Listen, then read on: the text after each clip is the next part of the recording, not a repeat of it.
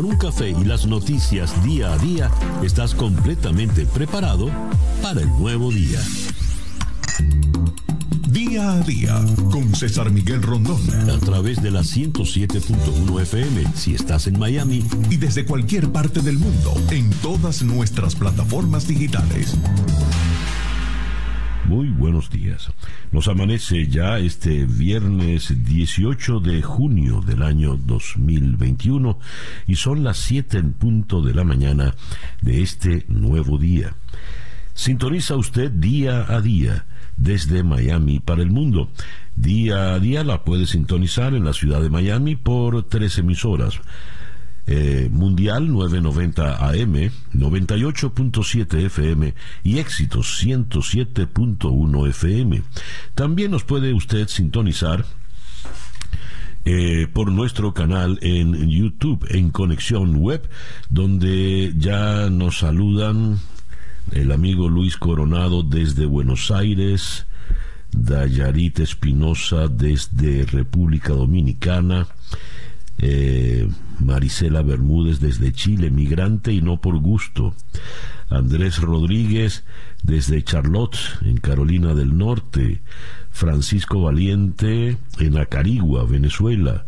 Chere Ramos Graterol, Pablo Barrios en Santiago de Chile. Eh, Paul Enrique Bailati, un trujillano en Chile. Hoy tenemos mucha audiencia en Chile. Miver Quesada en Margarita. Qué envidia. Judito Oropesa en San Cristóbal. Qué bien. Eh, Luis Aver, Javier Artiles en Mérida, Yucatán, México. Mariela Little también está en, en Margarita.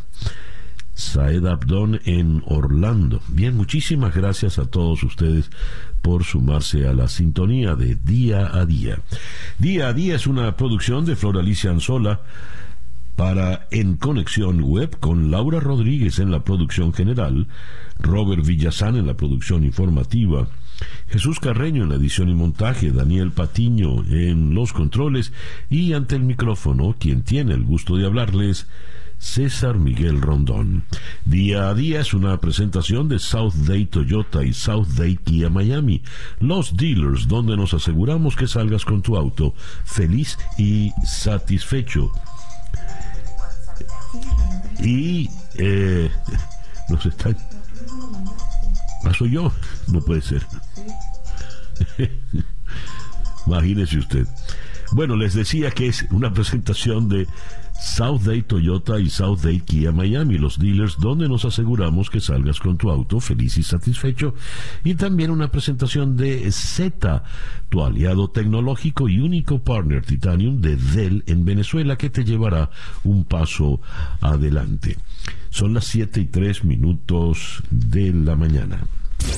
Calendario lunar. Desde las 4 y 54 minutos de la madrugada tenemos a la luna eh, creciente en Libra. La luna de Libra es una luna por demás auspiciosa porque es la luna de la reconciliación, la paz, la armonía. Eh, es una buena luna para mm, relaciones eh, interpersonales, amorosas, amistosas, de negocios, y sobre todo es la luna ideal para las reconciliaciones, la más propicia para esto. Es una buena luna para legalizar sociedades y contratos, es una luna para negociar, para llegar a un arreglo en que todas las partes sean eh, beneficiadas. Perdón, es una buena luna para eh, reunirse en familia, es una buena luna incluso hasta para casarse. Y esa luna en Libra estará allá arriba hasta el domingo cuando a las 7 y 58 minutos de la mañana entrará entonces en Escorpio. El domingo, el Día del Padre, eh, tendremos el solsticio de verano y el domingo, atención con esto, a las 23 y 32 horas, es decir, a las 11 y 32 minutos de la noche, el sol entrará en cáncer. Así que el cambio de signo será el eh, próximo domingo a las 11 y 32 minutos de la noche. Resumiendo por el día de hoy, luna creciente en Libra, Sol en Géminis y Mercurio retrógrado cuando nos amanece este viernes 18 de junio del año 2021 y que sea este para todos en cualquier rincón del planeta que usted se encuentre el mejor día posible. Siete y cinco minutos de la mañana. Escuchemos ahora el reporte meteorológico en la voz de Alfredo Finale. Muy buenos días, Alfredo. Hola, ¿qué tal César? Muy buenos días para ti y para todos los amigos que están en sintonía en este viernes, junio 18 del 2021. Bueno, pues ayer Miami llegaba a una temperatura máxima de 89 grados, próximo a las 2 y 5 minutos de la tarde, quedando un grado por debajo de lo normal para esta fecha. Si quieren saber la temperatura máxima absoluta que hemos tenido en una fecha como esta, les digo que ha llegado a 95 grados y data del año 2016. Bueno, pues hoy una jornada que se mantiene con abundante nubosidad, aunque siga disminuyendo el potencial de lluvias. Para hoy entre un 10 a un 20%, cielos parcialmente nublados con mayor nubosidad en ocasiones. Se mantiene también el viento variable débil con calma en la mañana, luego en la tarde del este alcanzando solamente de 5 a 10 nudos en áreas marítimas, olas de dos pies de altura y la bahía ligeramente movida. Para hoy temperaturas máximas quedando entre 89 a 92 grados Fahrenheit, superiores hacia las localidades de la costa del Golfo. Fin de semana, un sábado mayormente estable, solo un 10% de potencial de lluvias, pero para el domingo se incrementa algo, pudiendo estar alrededor de un 40% ese porcentaje de precipitaciones les comento del trópico y es que seguimos observando la zona de mal tiempo ubicada sobre el Golfo de México que se mueve lentamente hacia el norte y que incluso desde ayer en la tarde el Centro Nacional de Huracanes ya hablaba de ella como un potencial ciclón tropical. Sería el tercero de la actual temporada. Estaremos pendientes a su evolución y trayectoria. Yo soy Alfredo Finale y les deseo a todos muy buenos días. Muchísimas gracias, Alfredo. Alfredo Finales, el meteorólogo de nuestra emisora hermana, actualidad 1040M en la ciudad de Miami. Siete y siete minutos, Capicúa. Sintonizas día a día con César Miguel Rondón. ¿Tu empresa cuenta con una plataforma de tecnologías de información robusta? Z posicionará tu empresa para que respondan a los desafíos actuales con los servicios específicos y soluciones de tecnologías de información que mejor se adapten a tus necesidades. Z se asegura de que tu negocio se apoye en una plataforma robusta y lo ayuda a optimizar su rendimiento, orientar sus procesos a eficiencia operativa y que obtenga mayor disponibilidad de los servicios críticos de tu empresa. Z te ayuda a poner en marcha centros de datos de próxima generación, la transformación a la computación en nube y se asegura de que todos los elementos de su infraestructura sean seguros. Z está presente en todo el proceso, desde la consultoría, implementación hasta el soporte. Z es el único partner Titanium de Dell en Venezuela que te llevará un paso adelante. Síguelos en Z Piso LA, Z con doble T. La página web www Z.la. Y para consentir a papá, eh, Z tiene la promoción, en promoción la laptop Dell Inspiron 3505. Esa promoción es hasta el domingo, Día del Padre, con un precio muy especial. Visítalos en Instagram, arroba ZPisoLA, para que conozcas más de esta promoción para papá. Z, tu aliado tecnológico. Son las 7 y 9 minutos de la mañana. Las noticias de hoy en Estados Unidos. El diario The New York Times destaca como gran titular de primera página eh, el tercer intento del Partido Republicano en contra del llamado Obamacare es frenado eh, por amplia mayoría en la Corte Suprema de Justicia. Y The Washington Post también eh, dedica a esto su gran titular en esta mañana. La justicia le propina el tercer strike a los que desafían el Obamacare. La Corte Suprema de Justicia de los Estados Unidos salvó ayer la reforma sanitaria del año 2010, más conocida como Obamacare, y básica para que 20 millones de personas tengan acceso a asistencia médica, después de rechazar un recurso presentado por un grupo de estados bajo control del Partido Republicano. Por siete votos a dos, los magistrados de la máxima instancia, instancia judicial de los Estados Unidos han concluido que los demandantes no tienen derecho a presentar recurso alguno por no verse afectados por el aspecto concreto que querían utilizar para impugnar la ley en su conjunto. En concreto, los 18 estados argumentaban que la Corte Suprema, ante la Corte Suprema, que la obligatoriedad de contratar un seguro, el conocido como mandato individual, era inconstitucional.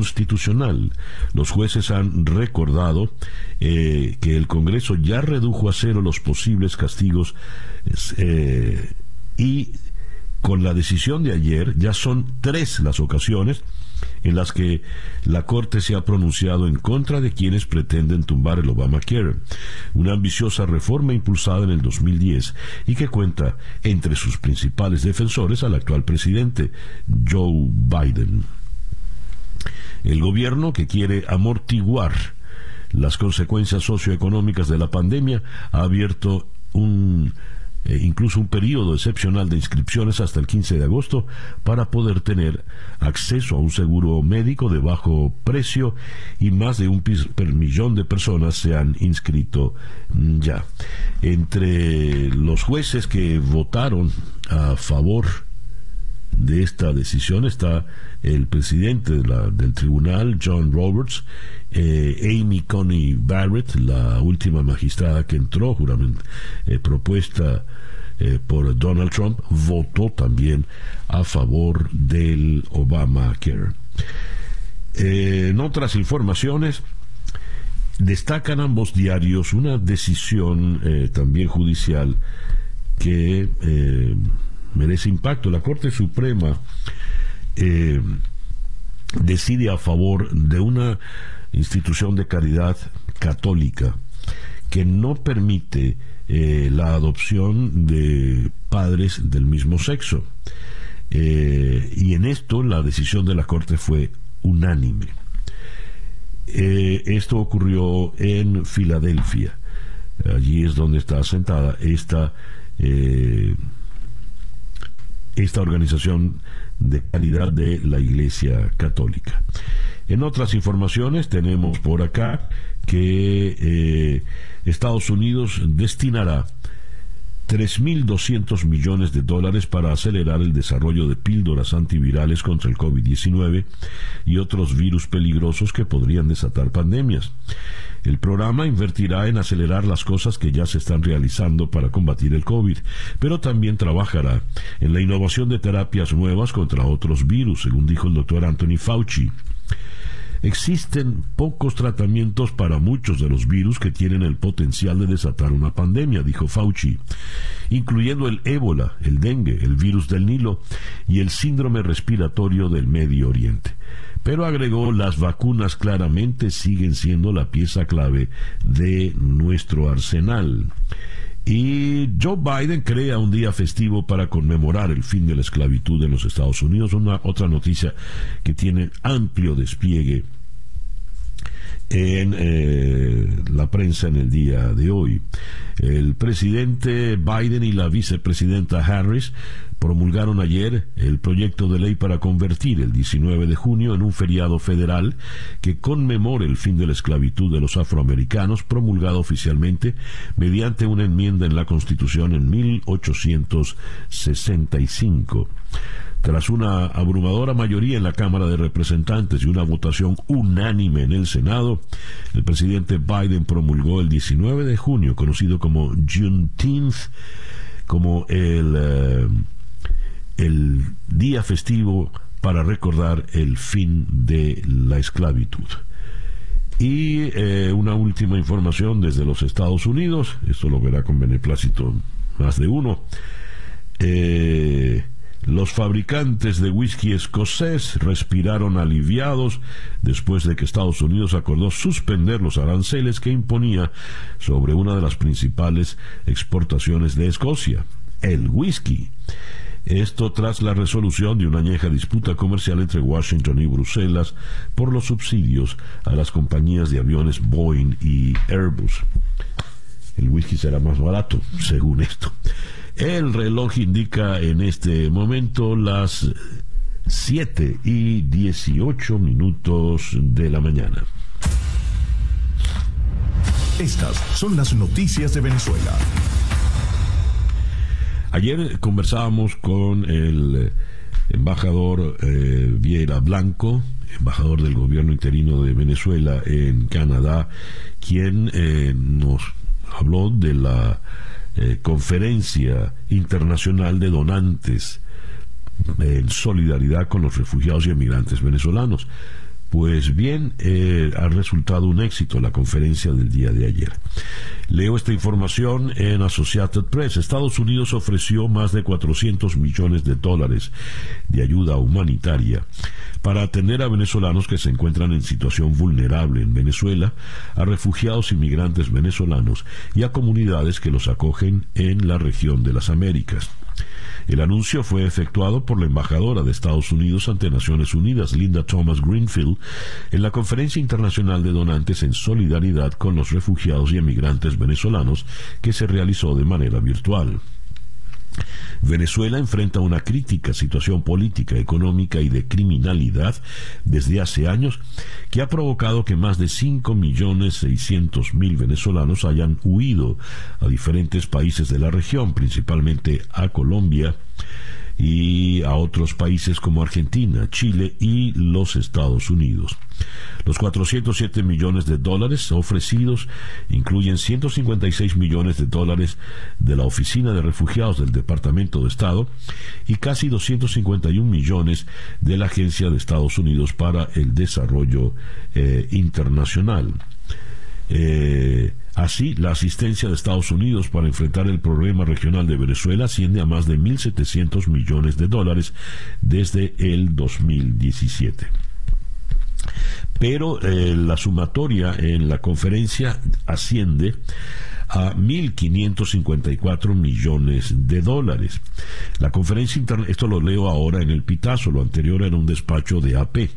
La conferencia internacional de donantes en solidaridad con los refugiados y migrantes venezolanos celebrada ayer logró el compromiso de países e instituciones de aportar 1.554 millones de dólares a esta crisis, de los que 954 millones eran donaciones y 600 millones en créditos. Además, Colombia se comprometió a conceder un estatus de protección temporal a 1.800.000 migrantes, mientras que otros países como Perú, Ecuador, República Dominicana y Estados Unidos ofrecieron eh, medidas similares de regularización de los desplazados. La ministra de Desarrollo Internacional de Canadá, Karina Gould, quien organizó la conferencia junto con la Agencia de Naciones Unidas para los Refugiados, ACNUR, y la Organización Internacional para las Migraciones, destacó que este año seis nuevos países han acordado eh, contribuir con fondos. La cifra de donaciones es superior a la cifra alcanzada durante la anterior conferencia eh, del año pasado, cuando los compromisos fueron de 653 millones de dólares y ahora se llegó a 1.554 millones de dólares. Hablando de los migrantes venezolanos, en la primera página del diario El Nacional de hoy, el gran titular nos dice, el secretario general de Naciones Unidas denuncia el aumento de la xenofobia contra los venezolanos. Cada vez les resulta más difícil acceder a la protección institucional. El COVID-19 ha empeorado estos desafíos, dijo Antonio Guterres durante la segunda conferencia internacional de donantes. En el mismo foro, el alto comisionado de la ONU para los refugiados, Filippo Grandi, proporcionó datos preocupantes. Uno de cada tres niños venezolanos se va a dormir hambriento. Uno de cada cuatro ha sido separado de sus padres. Cerca de dos tercios no han ido a la escuela desde el inicio de la pandemia. La violencia familiar, el acoso sexual y el abuso siguen aumentando y 49% de los adultos que se han ido han perdido sus empleos. Y más abajo de esta información, en la primera página de El Nacional, se lee eh, la participación de Duque en esta conferencia. En su intervención durante la Conferencia Internacional de Donantes, el presidente de Colombia, Iván Duque, anunció que en diciembre comenzarán a entregar las tarjetas biométricas de identidad a los refugiados que se han registrado para obtener el estatus de protección temporal en Colombia y dice, continuarán migrando si no se pone fin al régimen. Y hablando del régimen, en eh, Miraflores entró el, equipo de periodistas de Bloomberg, Eric Schatzker, Patricia Laya y Alex Vázquez. Y frente a la situación de penuria que hemos descrito, se lee aquí, sentado en una silla Luis XVI, dorada en su oficina en Miraflores, un extenso palacio neobarroco en el noroeste de Caracas. El presidente Nicolás Maduro proyecta una confianza imperturbable. El país, dice Maduro en una entrevista de 85 minutos con Bloomberg Television, se ha liberado de la opresión irracional, extremista y cruel de Estados Unidos. Rusia, China, Irán y Cuba son aliados, su oposición interna es impotente. Si Venezuela tiene una mala imagen es una campaña que recibe un alto financiamiento para demonizarlo, igual que a su gobierno socialista. La grandilocuencia es predecible, pero entre sus denuncias contra el imperialismo yanqui, Maduro, que ha permitido la circulación de dólares y que la empresa privada florezca, ahora hace una declaración pública que apunta directamente a Joe Biden. ¿Cuál es el mensaje? Es hora de llegar a un acuerdo. Maduro pide inversiones extranjeras en esta entrevista exclusiva con Bloomberg. El reloj indica en este momento las 7 y 25 minutos de la mañana. Escuchas día a día con César Miguel Rondón. Nuestra ronda de entrevistas del día de hoy, viernes 18 de junio, la vamos a comenzar en Washington con Mark Sherman de Associated Press para abordar con él la decisión de la Corte Suprema de los Estados Unidos, eh, siete votos contra dos, a favor del Obamacare. Luego eh, seguiremos en Washington para conversar con eh, David Smolansky, el comisionado de la Secretaría General de la OEA para la crisis de los migrantes venezolanos. Con él abordaremos eh, el tema relativo a la Conferencia Internacional de Donantes en solidaridad con los refugiados y migrantes venezolanos celebrada de manera virtual en el día de ayer, que logró la cantidad de 1.554 millones de dólares. De Washington iremos hasta eh, la ciudad de Nueva York para conversar con Michael Collins, director ejecutivo para las Américas del Instituto de Economía y Paz. El nivel de paz en Latinoamérica en el 2020 empeoró y el país menos pacífico del continente, en efecto, Venezuela. ¿Por qué? Lo abordaremos con el señor Collins. De Nueva York iremos hacia eh, la ciudad de Buenos Aires para conversar con Martín Vulcano, eh, jefe de contenidos audiovisuales de Infobae. A propósito de este reportaje, paso a paso, ¿cómo es el viaje que hacen los latinoamericanos pudientes de clase media ya acomodada para viajar a Miami a vacunarse? Eh, porque las vacunas en América Latina no, no, están fluyendo de manera fácil y regular. Y los que viven en Miami podemos dar fe de la gran cantidad de personas que están llegando precisamente para vacunarse y gratis. Luego eh, iremos hasta París porque tenemos elecciones regionales este fin de semana y abordaremos eh, con Andreina Flores, bueno, estamos tratando de localizar a Andreina. Eh, el, panorama en eh, Francia. Después iremos de nuevo hacia Buenos Aires para conversar con Pedro Bozo de DirecTV Sports eh, a propósito del juego de ayer.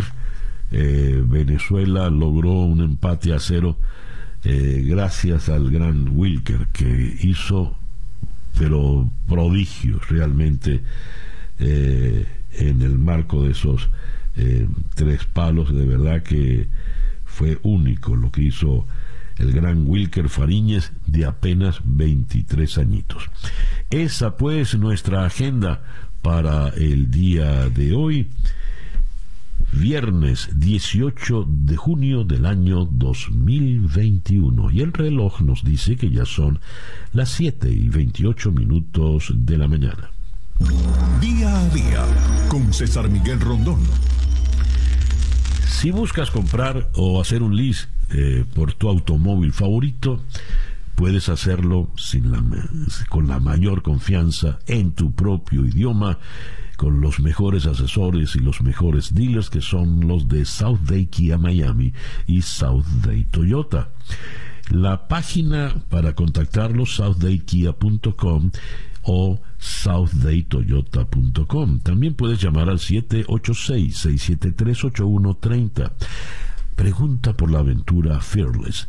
Ese es el, el, apoyo maravilloso que te van a brindar en eh, South Day Kia Miami y South Day Toyota. Te van a orientar en todo, cómo mejorar tu crédito, cómo obtener el automóvil, en fin. Ve con confianza.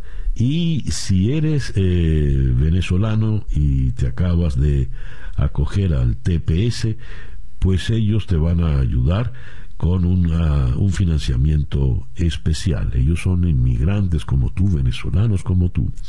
Estoy hablando de South Day Toyota y South Day Kia Miami, los dealers, donde nos aseguramos que salgas con tu auto feliz y satisfecho. 7 y 29 minutos de la mañana. Hacemos una pequeña pausa y ya regresamos con el editorial.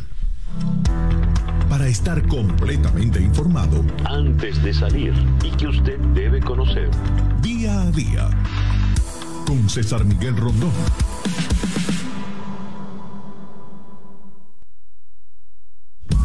Escuchas día a día con César Miguel Rondón. Son las 7 y 32 minutos de la mañana. El editorial con César Miguel Rondón. Nicolás Maduro se dio eh, casi hora y media de su tiempo para una entrevista en exclusiva con los periodistas de la agencia Bloomberg. Eh, ellos describen el ambiente en el Palacio de Miraflores, donde eh, Nicolás Maduro luce imperturbable, en poder eh, y de ninguna manera se le siente nervioso o que pueda salir de allí.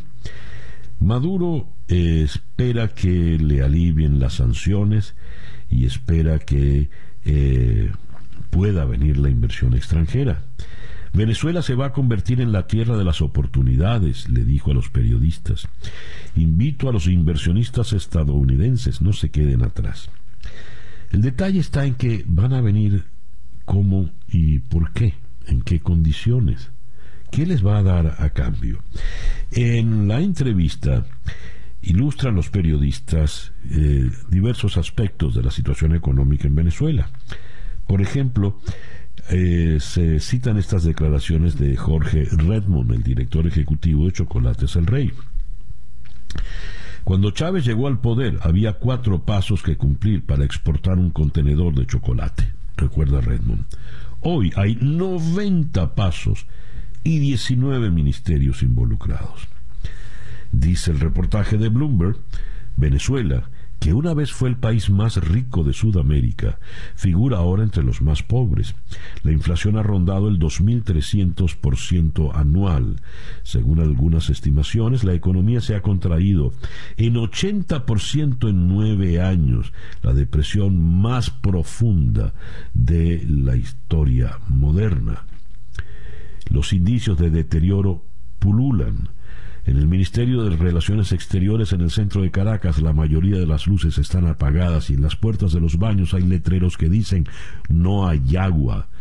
Los empleados del Banco Central llevan su propio papel higiénico. En todo el país hay apagones a diario. En Caracas el metro escasamente funciona y las pandillas gobiernan en los barrios. Unos 5.400.000 venezolanos, una quinta parte de la población, ha huido al exterior, provocando tensión en todo el continente. La frontera con Colombia es una tierra de nadie y sin ley. Cuba, de todos los lugares, ha brindado ayuda humanitaria, dice el reportaje. Pues bien, este hombre, este dictador, se queja de que Estados Unidos no le ha dado ninguna señal de alivio en las sanciones y él quiere pues brindarle una rama de olivo de paz, de reconciliación a Estados Unidos. Porque Venezuela, dice, es la tierra de las oportunidades, pero parece muy claro que ninguna oportunidad podrá llegar mientras él siga sentado en esa silla Luis XVI dorada que describe el reportaje de Bloomberg. 7 y 36 minutos de la mañana. Son las 7 y 39 minutos de la mañana, no tenemos el coronavirus update de Juan Camilo Gómez, pero les leo dándole un vistazo a la página de la Johns Hopkins que en el mundo hay 177.483.286 casos de contagios de coronavirus y han dejado un saldo de 3.843.421 personas que han fallecido. Se han aplicado a la fecha de hoy 2.519.672.573 vacunas según la página Job Hopkins de la Facultad de Medicina de la Universidad Johns Hopkins, actualizada hace poco más de dos horas. El reloj indica en este momento las 7 y 40 minutos de la mañana acá en día a día. Noticias de Latinoamérica. El presidente del Perú, Francisco Sagasti, afirmó que el Jurado Nacional de Elecciones debe resolver con equidad y justicia los pedidos de impugnación de actas electorales que se han presentado tras la segunda vuelta presidencial que se celebró el pasado 6 de junio. Le toca al Jurado Nacional de Elecciones con tranquilidad, con rigor y con equidad y justicia hacer un examen de los pedidos que se han presentado para revisar algunas de las actas y ver si se aprueban o no, se aprueban, se consideran válidas o no Así lo dijo. Por su parte, la Oficina Nacional de Procesos Electorales de Perú le pidió al expresidente colombiano Andrés Pastrana que no comparte informaciones falsas sobre la segunda vuelta de las elecciones presidenciales peruanas. Siguiendo en Lima, el Fujimorismo y sus aliados, entre ellos la líder derechista Lourdes Flores, aseguraron que la legitimidad del próximo gobierno peruano estará en duda si es que el Jurado Nacional de Elecciones no acepta revisar todos sus pedidos de nulidad de actas de las elecciones presidenciales del pasado 6 de junio. Tanto la candidata Keiko Fujimori como Flores y otros miembros de su equipo reiteraron en rueda de prensa que el jurado debe atender sus exigencias de que se amplíe el plazo de recepción de sus cientos de pedidos de revisión y anulación de actas del balotaje que disputó con el izquierdista Pedro Castillo. Bogotá. El enviado especial de la Unión Europea para la Paz en Colombia, Imon Gilmore, expresó al presidente Iván Duque su preocupación por la muerte de manifestantes durante la oleada de protestas que empezó en el país en el mes pasado de abril. Le hablé al presidente de la preocupación que tenemos en Europa sobre la muerte de los manifestantes y el presidente me reiteró su compromiso de asegurar que haya rendición de cuentas. Así dijo Gilmore en una declaración conjunta con Duque tras una reunión. Siguiendo en Colombia, la guerrilla del Ejército de Liberación Nacional negó ser la responsable de un atentado a una base militar en Colombia que dejó 36 personas heridas, después de ser señalada por el gobierno y la inteligencia militar como la principal sospechosa. Nos permitimos informarles que ninguna estructura del Ejército de Liberación Nacional tiene que ver con el ataque que se presentó el martes 15 de junio en la Brigada 30 de la ciudad de Cúcuta, norte de Santander. Así dijo textualmente un... Eh, a través de un corto video el ELN, en el que se observa un hombre con la cara tapada y la voz distorsionada, que fue publicado en la página web eln-voces.net, en la que el ELN, la guerrilla, suele difundir sus comunicados. Lo curioso es porque una guerrilla, una, una organización terrorista que suelen atribuirse atentados terroristas de inmediato, niega que haya sido la que lo hizo, y si no lo hizo el ELN, ¿quién puso el coche bomba? La Paz, Bolivia. El expresidente Carlos Mesa se acogió al silencio al presentarse ante la Fiscalía que le citó a declarar dentro de las investigaciones por la crisis política y social de 2019 que para el oficialismo fue un golpe de Estado en contra del exmandatario Evo Morales. Tras salir del Ministerio Público, Mesa leyó a los medios un documento que entregó a los fiscales Omar Mejillones y Lupe Zavala, en el cual expuso las razones por las que se acogió al silencio, recordando que es un derecho amparado en las normas vigentes y que no supone admisión de culpa. Y cerramos con esta información que viene de Goianía, en Brasil. Un 0 a 0 con Fariñez monumental salva a Venezuela ante una Colombia muy ofensiva. Una actuación monumental de Wilker Fariñez, portero del Lens francés, salvó un punto para Venezuela en su segunda salida en la Copa América. El 0 a 0, primero en el torneo, se dio en Goianía, ante una muy ofensiva selección colombiana que tuvo más de media docena de oportunidades claras para anotar, pero fueron evitadas por el guardameta de 23 años. Colombia, que el domingo jugará con Perú, llega a cuatro puntos en el torneo continental, mientras que Venezuela, que cayó 3 a 0 en el debut con Brasil y el domingo se enfrentará a Ecuador, consiguió su primer punto del torneo de la mano de un Fariñez espectacular. El reloj indica en este momento las 7 y 45 minutos de la mañana. Información del mundo día a día. El descontento en Irán amenaza con eh, llevar a una abstención histórica en las elecciones presidenciales. Apenas hay signos en Teherán de que este viernes se celebran elecciones presidenciales. Escasean las pancartas y el entusiasmo. Lo limitado de las opciones en lisa y las medidas sanitarias por el COVID apuntan a una abstención histórica. La extendida convicción de que el régimen apuesta por el ultraconservador Ebrahim Raisi, actual jefe del Poder Judicial, ha desanimado a muchos iraníes y dividido a la familia reformista. Mientras parte de ella llama a boicotear las urnas, el sector más posibilista respalda a Abdol Nasser Emmati, el único candidato no conservador en Lisa, en la improbable esperanza de un vuelco de última hora. Israel lanzó nuevos ataques aéreos contra la franja de Gaza por segunda vez desde que una frágil tregua puso fin el mes pasado a 11 días de guerra. La ofensiva tuvo lugar después de que activistas movilizados por el gobierno local, encabezado por el grupo islamista Hamas, lanzaran globos incendiarios en dirección hacia Israel por tercer día consecutivo. Por el momento no había reportes de víctimas por los bombardeos, los cuales podían escucharse desde la ciudad de Gaza. Israel también lanzó ataques a primeras horas del miércoles contra lo que dijo eran instalaciones de Hamas sin que hubiera causado muertos o heridos. París. El sector turístico francés dio un paso más hacia la recuperación pospandemia con la reapertura del Disneyland París dos semanas después de que el país reabriera formalmente sus fronteras a visitantes extranjeros que hayan sido vacunados. El parque de diversiones más concurrido de Europa en Marnella-Vallée, al este de la capital francesa, abrió sus puertas luego de casi ocho meses de cierre.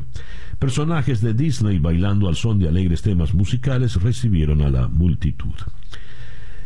John Jan, el líder de Corea del Norte, Kim Jong-un, llamó a su país a prepararse tanto para el diálogo como para el conflicto con los Estados Unidos durante su intervención en una reunión plenaria del Partido Único Norcoreano recogida hoy por los medios estatales. Kim apostó por esta estrategia en respuesta a las emergentes tendencias políticas de la nueva administración de Estados Unidos, encabezada por Joe Biden, y durante la tercera sesión plenaria del Partido de los Trabajadores, celebrada la víspera.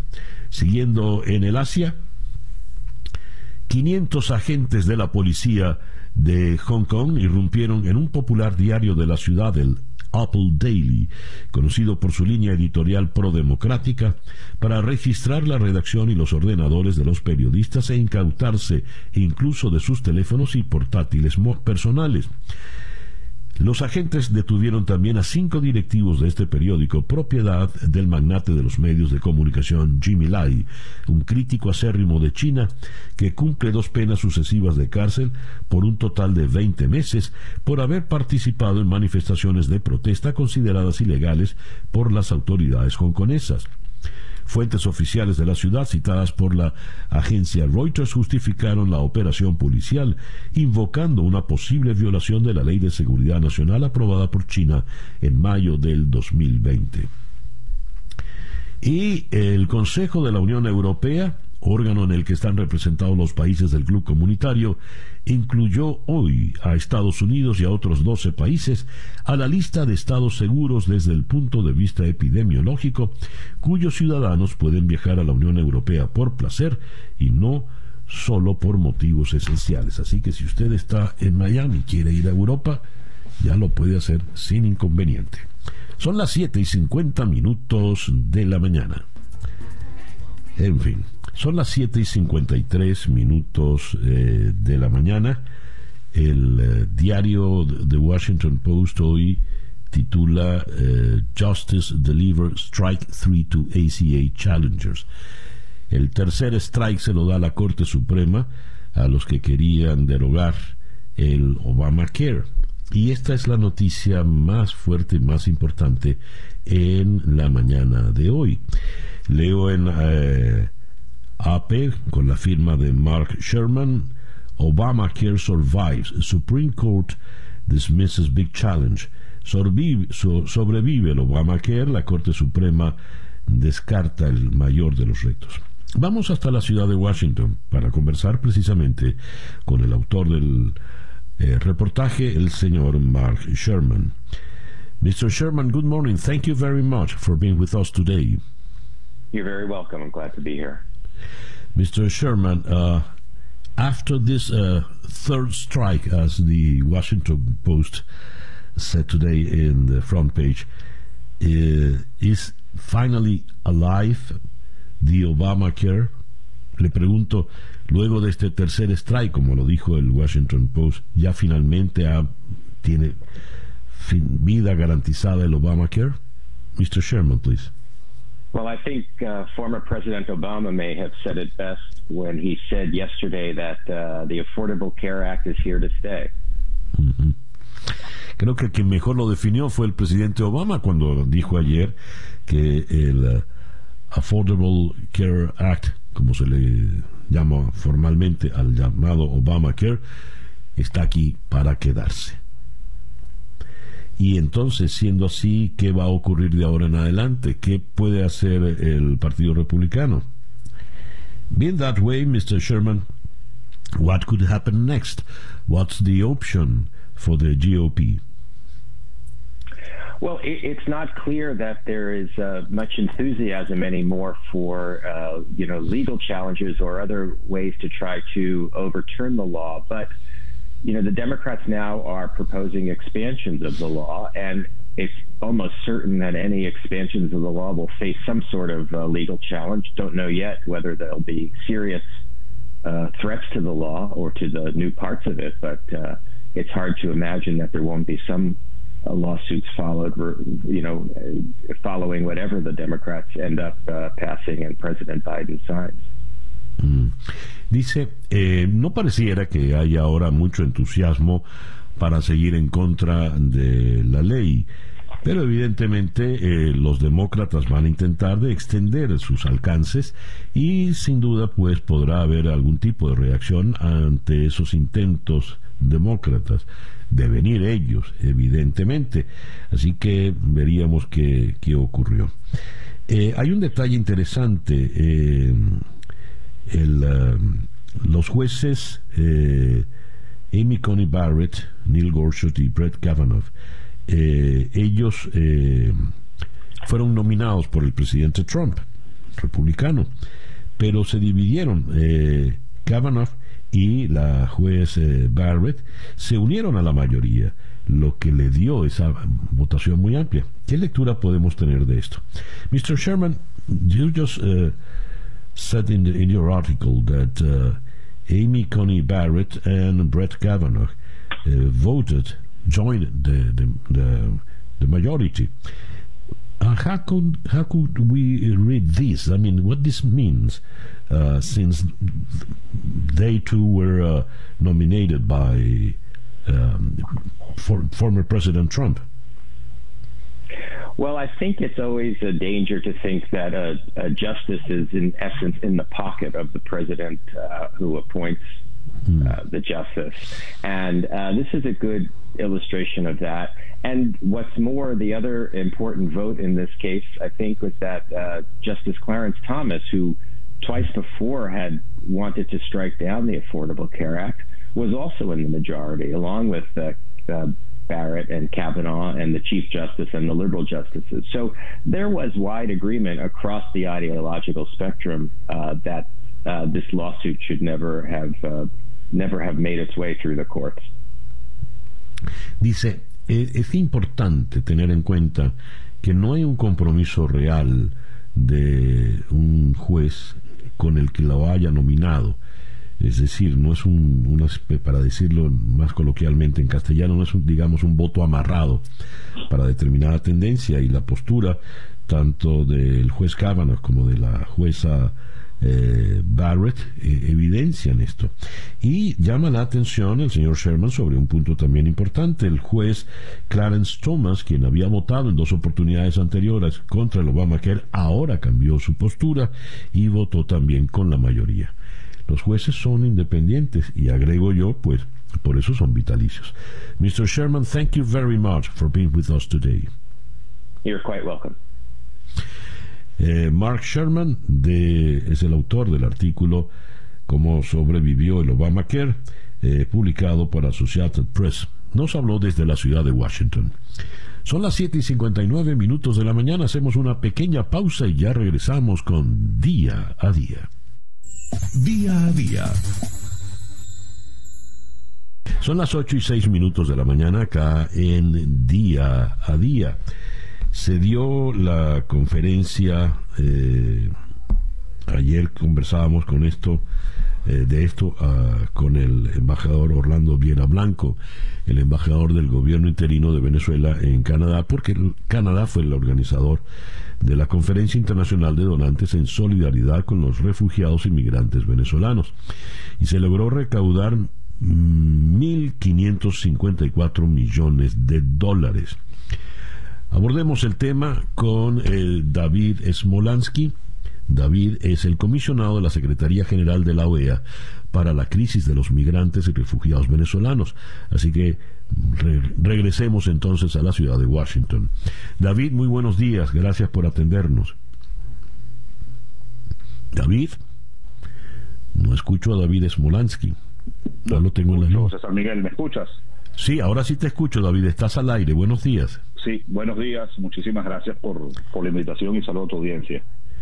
David, eh, ¿qué nos dices de la conferencia que se celebró de manera virtual en el día de ayer? Bueno, fue una, primero para poner en contexto, es la conferencia internacional en solidaridad con los migrantes y refugiados venezolanos, la tercera edición que ya se hace, 2019 fue en Bruselas, presencial, 2020 fue virtual, donde España era la anfitriona, y el día de ayer volvió a ser virtual, donde Canadá era la anfitriona. Eh, hubo una cooperación, este, eh, eh, bueno, sin precedentes, ¿no? Para, para, la, para, los, para la crisis migrante y refugiados venezolanos En total se recaudaron 954 millones eh, de dólares. Digamos, es un dinero que este, se va a hacer eh, efectivo eh, este, durante este año y unos 600 millones de dólares adicionales en, préstamos y, créditos, ¿no? Destacando la cooperación de países como, Estados Unidos, que, donaron 407 millones de dólares, eh, Alemania que donó 70 millones eh, de euros, la Unión Europea que donó 147 millones de euros, eh, entre otros mm, países. ¿no? Este, fue una conferencia además de muy alto nivel donde participaron decenas de gobiernos de todo el mundo. Estamos hablando no solamente de gobiernos del continente, sino también estamos hablando incluso de países en, en Asia, estaban países como Japón, eh, Corea del Sur, está, estaban países como Nueva Zelanda por Oceanía. El, Antonio Guterres. Eh, esa, eso iba a las principales multilaterales del mundo, el secretario general de la ONU, Antonio Gutiérrez, estuvo la Organización de Estados Americanos, eh, el, Banco Interamericano de Desarrollo. Entonces, el mundo ayer pues estuvo con los refugiados venezolanos y, esa cooperación, que es muy importante hacer pedagogía con esto, eh, cuando se anuncia, pues va normalmente a eh, las arcas de los países receptores eh, de migrantes y refugiados venezolanos, su mayoría en América Latina y el Caribe, pues para que ese dinero se implemente en distintos programas de albergue, de educación, de salud, de nutrición, de servicios, de regularización pero sobre todo ese dinero también va a eh, la plataforma de respuesta que creó Naciones Unidas para los migrantes y refugiados venezolanos, así como también va para organizaciones de la, de la sociedad civil. Entonces, eh, bueno, ayer eh, realmente satisfecho con, con, este esfuerzo, César Miguel, fueron varios meses de, planificación donde tuve la oportunidad de estar en muchas reuniones preparatorias. Y sobre todo recordando también César Miguel que a veces en estas conferencias es un tema que se que se omite por, por porque bueno se está en el, foco evidentemente en los migrantes y refugiados que al final la causa hay que resolverla no eh, mientras Maduro se siga este, eh, prolongando en el poder usurpando funciones lamentablemente más conferencias como estas vamos a seguir viendo no yo cuando empecé el en 2018 éramos casi dos millones de migrantes y refugiados venezolanos y hoy vamos a llegar casi a los 6 millones de migrantes y refugiados venezolanos. Es decir, eh, mientras siga habiendo en Venezuela emergencia humanitaria compleja, crímenes de lesa humanidad, inseguridad, falta de agua, falta de luz, lamentablemente seguiremos viendo a venezolanos huir como han huido en estos tiempos, ¿no? Caminando, lanzándose al agua, tomando un bus y, y, bueno, obviamente pues yo no puedo este, desear otra cosa de que en Venezuela eh, regrese lo más pronto posible la democracia y la libertad, no solamente para frenar esta migración forzosa, sino para que haya el incentivo de quienes hoy estamos desterrados poder volver y reencontrarnos con nuestras familias. Eh, eh, quisiera que precisaras lo más posible, David, porque sabes que la suspicacia es la orden del día, ¿no? Y no es una suspicacia gratuita tampoco, porque hay muchos intereses un tanto oscuros por detrás. ¿Los integrantes del gobierno interino tienen algo que ver con, con este dinero? Van a manejar algo de este dinero. Ayer el embajador Viera Blanco fue muy claro y puntual, pero quisiera que tú nos dijeses, por ejemplo, nos explicases cómo estos dineros van a ser eh, manejados y sobre todo por quiénes. Bueno, fíjate, este, yo, primero recordar a la audiencia que, que yo, yo mis funciones son en la OEA. De hecho, yo empecé en la OEA antes que empezara el gobierno interino, este, designado por el secretario general. No, el gobierno interino no maneja ni un dólar de lo que se donó el día de ayer. Más, el gobierno interino estuvo invitado a la conferencia de ella. Debido a la situación en Venezuela, eh, eh, yo puedo estar en la conferencia como representante de la OEA con el secretario general Luis Almagro. Eh, pero ayer no, en estas conferencias que como ya te decía al principio en la entrevista ha habido tres, no se ha invitado ni al gobierno interino ni al régimen. Entonces, este, ninguno de los dos eh, pues tiene acceso a estos fondos. Estos fondos eh, se, eh, digamos, se transfieren en primer lugar a países receptores, entiéndase Colombia, Ecuador, Perú, tanto Panamá, Costa Rica, República Dominicana, Brasil, para que lo implementen pues en distintos programas que ellos están ejecutando para los migrantes y refugiados venezolanos. Recordemos que hay países que en este momento están haciendo procesos de regularización. Colombia está haciendo el Estatuto Temporal de Protección. Eh, Perú está implementando lo que se llama el CPP. República Dominicana está implementando el Plan de Normalización Migratoria. Entonces esos países necesitan recursos para que estos procesos de, regularización migratoria sean lo más ágil posible y sean lo más modernos posible. En segundo lugar, como ya decía, esto se transfiere a eh, las agencias de Naciones Unidas, eh, como OIM y ACNUR, que también tienen sus propios eh, programas eh, que varían de, albergues, de, nutrición, de, asistencia jurídica, etcétera. Luego también van a la sociedad civil, cosa que yo aplaudo, pues hay distintas organizaciones de la sociedad civil eh, donde también tienen programas muy importantes, reciben esos, esos recursos. Entonces es así como, como este dinero se, se administra. Por cierto, decir algo muy interesante. Ayer vi varias cooperaciones, este, y lo hizo la Unión Europea, lo hizo Alemania, eh, entre otros países que hablan también de eh, eh, poner el énfasis en que ese dinero se utiliza para la empleabilidad cómo se generan condiciones para que los venezolanos puedan acceder a los mercados laborales. Y de hecho participó la empresa privada. Yo creo que la empresa privada ha estado en deuda con la crisis migratoria. Entonces es así como, como, como ese dinero se ejecuta, discúlpame que me, que me extienda César Miguel, pero es necesario hacer esa, esa pedagogía. Sí. David, te agradezco mucho pues que nos hayas atendido en esta mañana. Gracias por la invitación, feliz día. David Smolansky es el comisionado de la Secretaría General de la OEA para la crisis de los migrantes y refugiados venezolanos. Nos habló desde la ciudad de Washington. Son las 8 y 14 minutos de la mañana. Día a día con César Miguel Rondón. Leo esta información en un despacho de la agencia EFE. Suramérica experimentó en el 2020 el segundo mayor deterioro por regiones en sus niveles de paz global, con Venezuela como el país menos pacífico de la zona y uno de los más peligrosos del mundo, según el informe del Instituto de Economía y Paz. Este informe fue divulgado ayer. Vamos hasta la ciudad de Nueva York, donde en la línea telefónica está Michael Collins, quien es el director ejecutivo para las Américas, precisamente del Instituto de Economía y Paz. Señor Collins, muy buenos días, gracias por atendernos. Hola, señor Rondón, ¿qué tal? Buenos días. Señor Collins, ¿por qué Venezuela es el país menos pacífico de la zona y uno de los más peligrosos del mundo. ¿Cómo se llega a esa medición? ¿Cómo, cómo, cómo llegan a esa conclusión?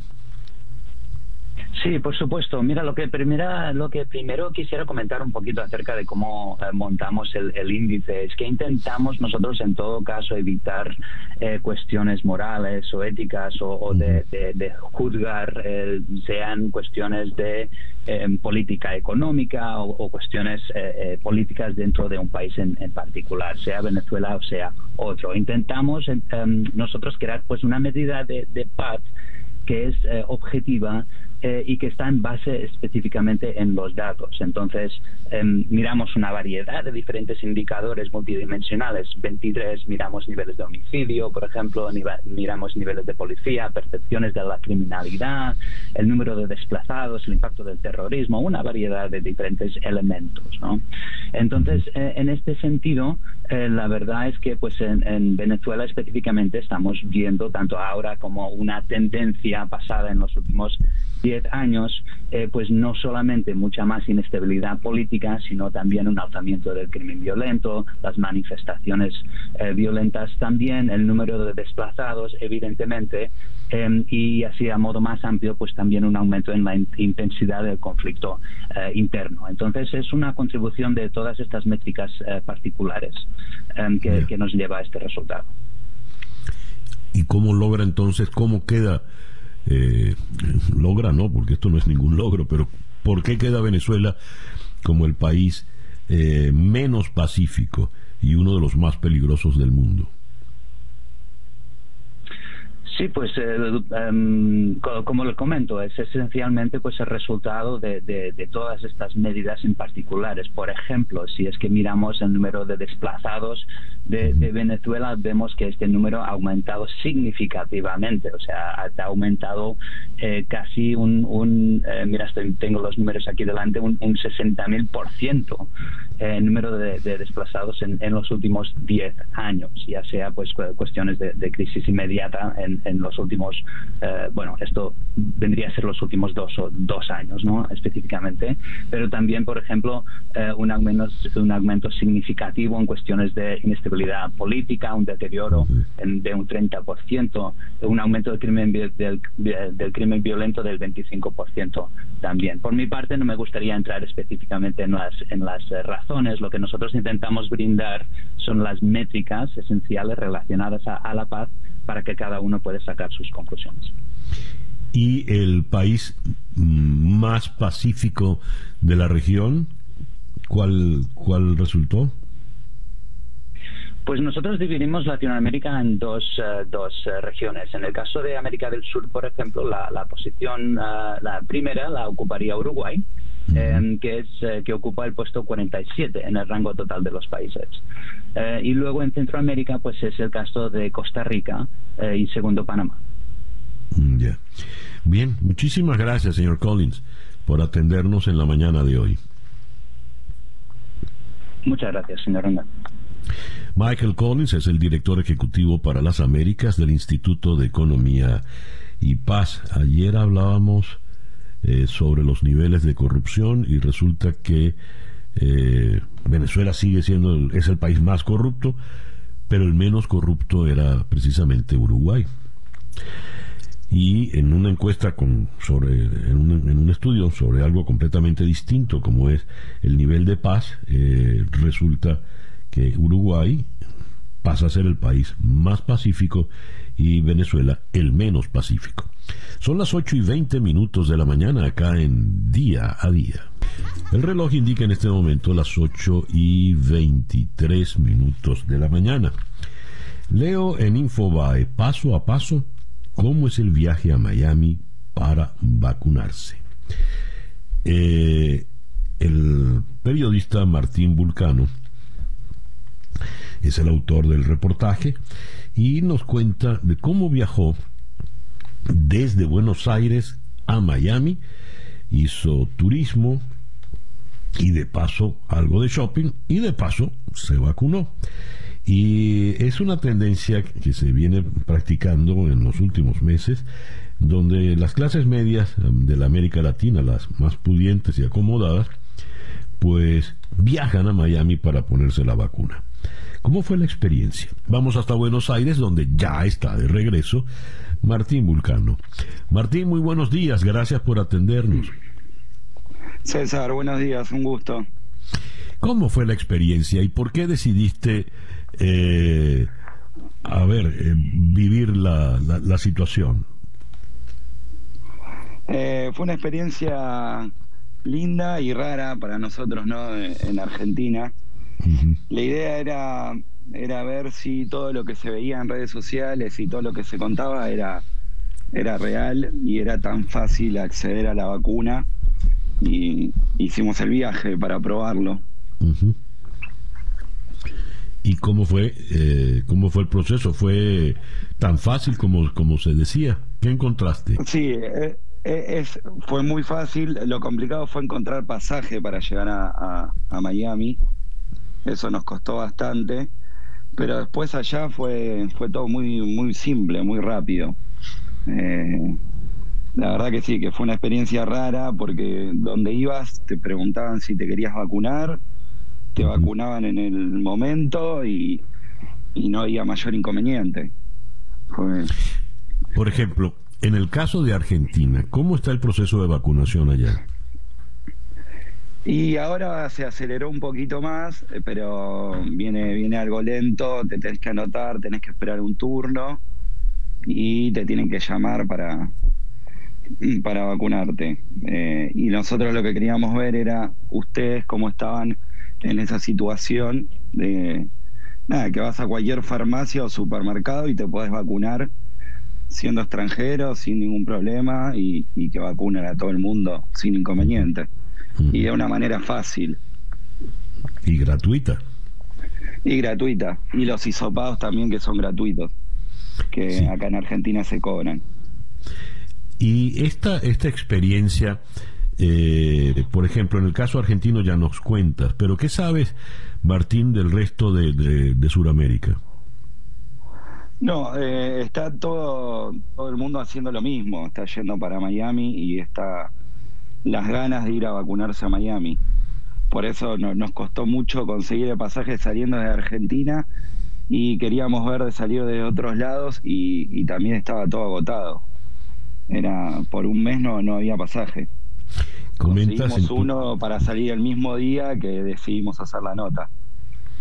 Ya, eh, comentas que entonces es, un, es como un, paquete eh, turístico global. Vienes, vas a la playa, haces shopping y te vacunas. Claro, y es otra y, también están, es otra realidad alejada a la que están viviendo otros países, porque vas a la playa, te vacunas, vas de shopping, eh, están abiertos los bares, los restaurantes, los boliches. Eh, es otra realidad totalmente distinta a la, que viven varios países del mundo, ¿no? Ya. Bueno, Martín, muchísimas gracias pues por atendernos en la mañana de hoy. De nada, un gusto, ¿eh? Gracias. Martín Vulcano, el autor de este reportaje de Infobae, eh, ¿cómo es el viaje a Miami para vacunarse? el nuevo paquete turístico. Playa, shopping y vacuna gratis. En fin. 8 y 28 minutos de la mañana, Capicú. Hacemos una pequeña pausa y ya regresamos en Día a Día. Escuchas Día a Día con César Miguel Rondón.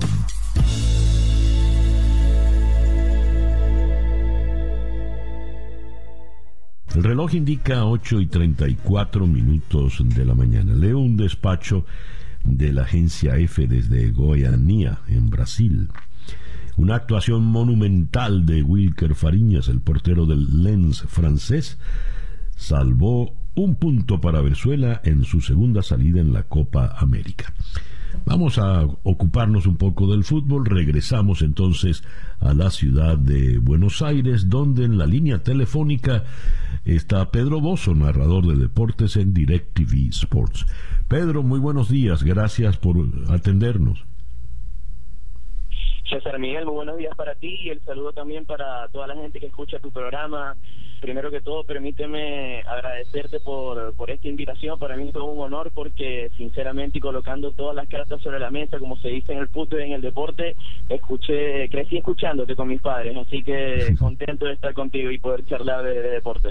Bueno, muchísimas gracias por la, por la deferencia. Espero que hayas crecido bien, ¿no? Muy bien. Muy bien, por suerte. Me alegro, seguro que sí. Pedro, ¿qué nos puedes decir de la actuación de, de Wilker Fariñez ayer? Mira, César Miguel, yo creo que va a ser digna de recordar mucho tiempo esta actuación, porque yo creo que como todo hecho en la vida, también en el deporte, las situaciones deben contextualizarse para entender realmente cuál es la realidad del asunto.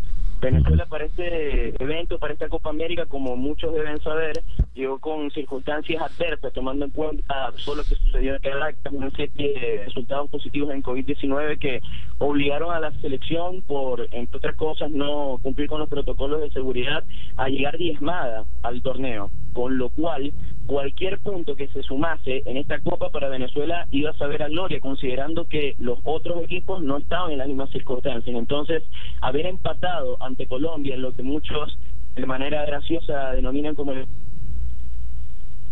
¿Denominan como? A ah, caramba, se nos fue Pedro. A ver, Laura, está volviendo a llamar a Pedro porque se cortó en eh, justo cuando iba a decir de manera graciosa a Colombia la denominan como caramba quedamos con la con la intriga.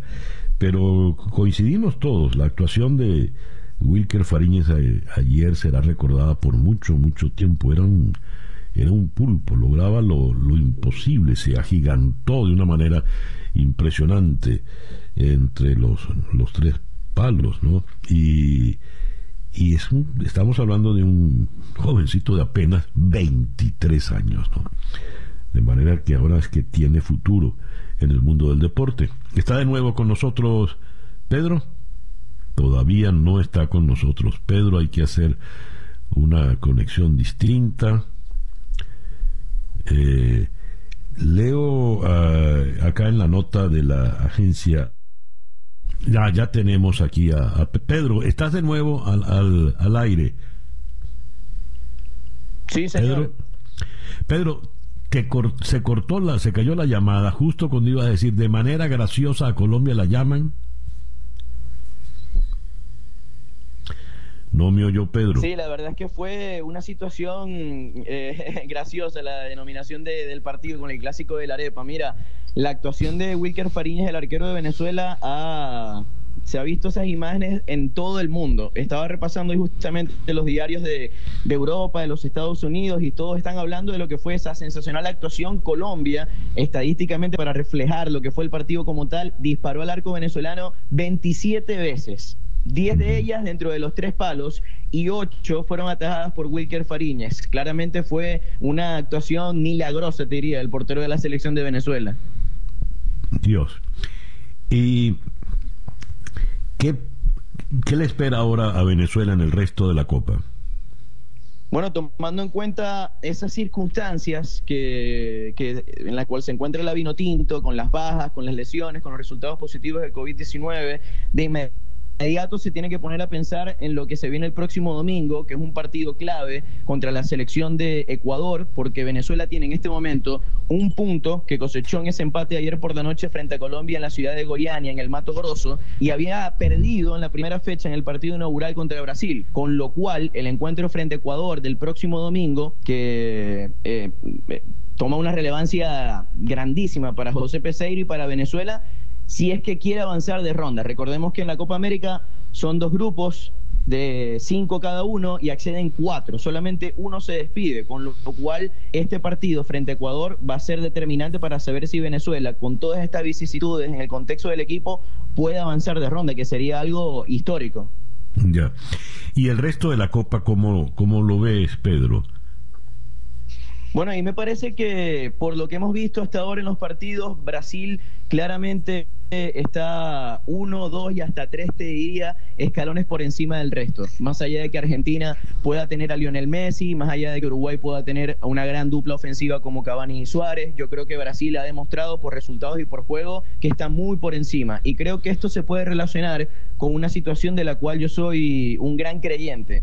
Yo creo que el fútbol desde hace muchos años dejó de ser un deporte y se convirtió en un negocio. Y los equipos, tomando en cuenta este pensamiento, se convierten en unas empresas, con lo cual no solamente el resultado depende de lo que suceda con la pelota y dentro del terreno de juego con los 22 protagonistas. Hay que trabajar bien en la oficina, hay que tener un proyecto, hay que tener una comisión técnica que se encargue de evaluar qué debe mejorar cada equipo y dentro de este orden de ideas, Brasil es el equipo o la selección que mejor trabaja en ese sentido. Por eso las demás todavía que nos han puesto al día en ese sentido todavía no la pueden alcanzar al scratch brasileño.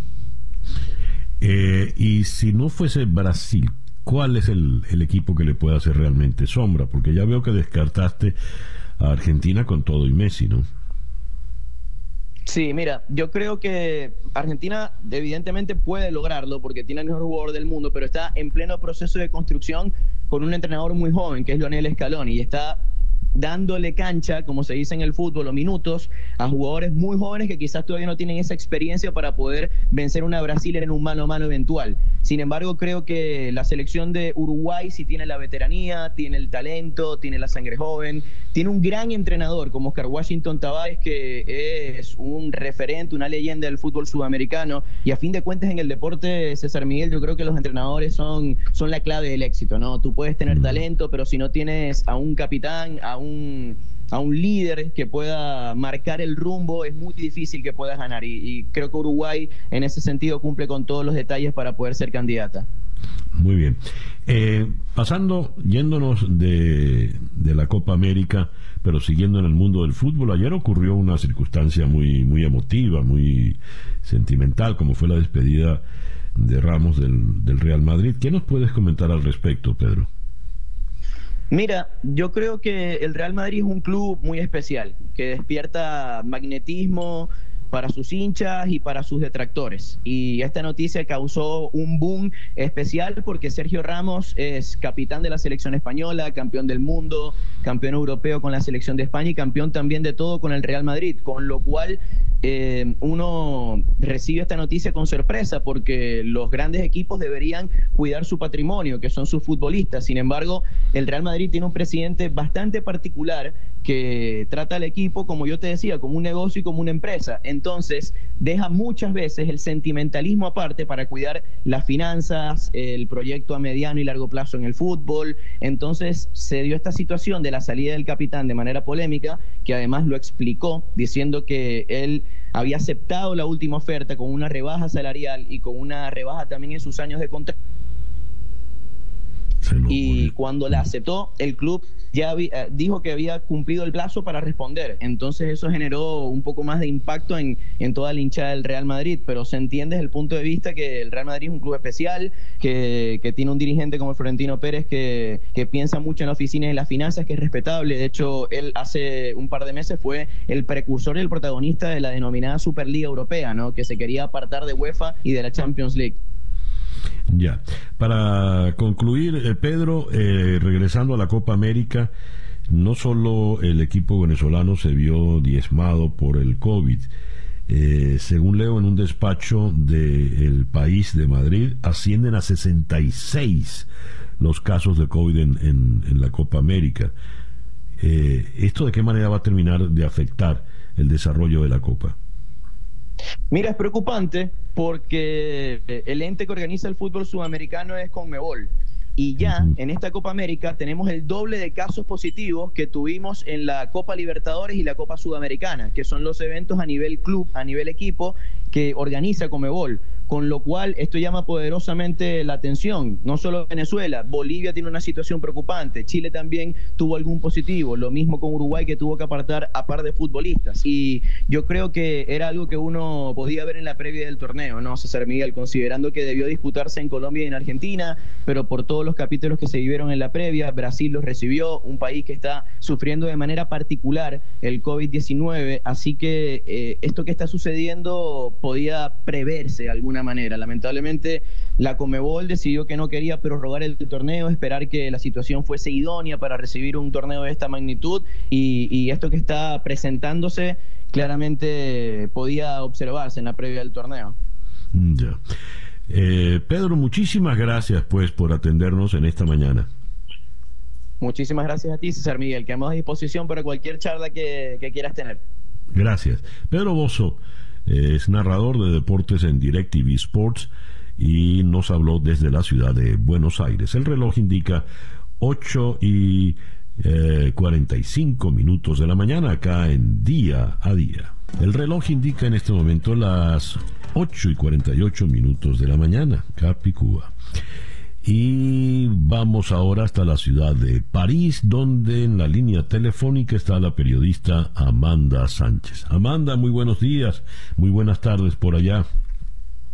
Hola César Miguel, un gusto saludarte nuevamente. Sí, aquí son las 2 y 48 de la tarde, un par de horitas más. Amanda, ¿cómo se preparan para las elecciones regionales de este fin de semana allá en Francia? Bueno, César Miguel, hay mucha expectativa por estos sitios porque aunque son elecciones municipales, pueden marcar una tendencia de cara a las elecciones presidenciales del año 2022 y lo que indican los sondeos es que la ultraderecha podría avanzar en esta oportunidad tomando varios de las 13 regiones, de los 13 territorios del país. Aparentemente, según estas encuestas, aproximadamente 51% de los franceses considera que el que se diera esa victoria del partido de Marine Le Pen no sería un peligro para la democracia. Pero evidentemente, por tratarse de uno de los extremos, pues el resto de la población lo ve distinto, sobre todo estando Macron como jefe de gobierno en este momento. A ver, ¿por qué se ha dado esa tendencia y, y existe esa posibilidad creciente para la extrema derecha, Amanda? Bueno, yo creo que precisamente lo que muestra esta encuesta que dice que 51% de los franceses considera que una victoria de ese partido no sería un peligro para la democracia, quizás nos habla un poco de la necesidad de darle oportunidad a otras visiones de la política para actuar en medio de un momento que ha sido tan desafiante para todo el mundo, no solo para los países aquí en Europa, sino también allá en Estados Unidos, en Latinoamérica, y mucho tiene que ver también con el manejo de la crisis durante la pandemia Quizás es precisamente eso, ¿no? El ver, bueno, qué otras maneras hay de hacer las cosas. Vamos a probar en medio de la democracia cuáles son las opciones que tenemos. Sin embargo, esto viene meramente desde el análisis, César Miguel, sobre la base de ese resultado que hemos visto en las encuestas, pero por supuesto, cuando ya tengamos los resultados de la elección, pues allí habrá muchísima más información para nosotros hacer ese tipo de estimaciones. A ver, eh, ¿En qué estado se encuentra la popularidad del presidente Macron? Recién vimos cómo le abofeteó un muchacho en un, acto público. Eh, es la, baja de popularidad lo que, lo que permite que crea, crezca la expectativa en torno a la extrema derecha.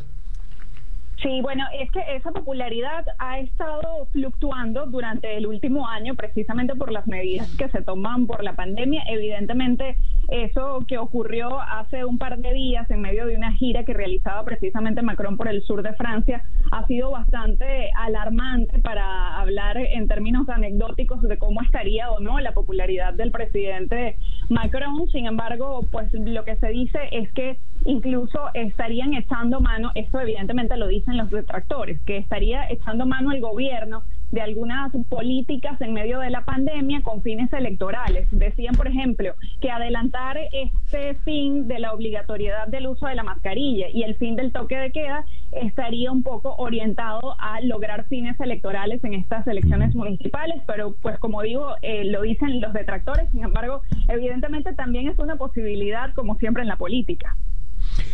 Claro, cualquier cosa que haga se le va a medir siempre en función de, un proceso electoral que está eh, ya a, la vuelta de la esquina, ¿no? Pero Totalmente. Y ahora, además, César Miguel, estas regiones de Francia, donde se va a dar esta disputa electoral, tienen competencia en materia de asuntos públicos, por ejemplo, del transporte, de la educación, de la planificación territorial. Entonces, el que allí veamos una política de ultraderecha, en caso de que efectivamente gane este partido, pues podría verse un cambio en la práctica, en cómo viven los franceses. Es por eso que ese resto de la población sí considera que eso podría tener un impacto y que incluso podría representar, según dicen, un peligro para la democracia. Eso es lo que señala Macron y también su equipo. Ya.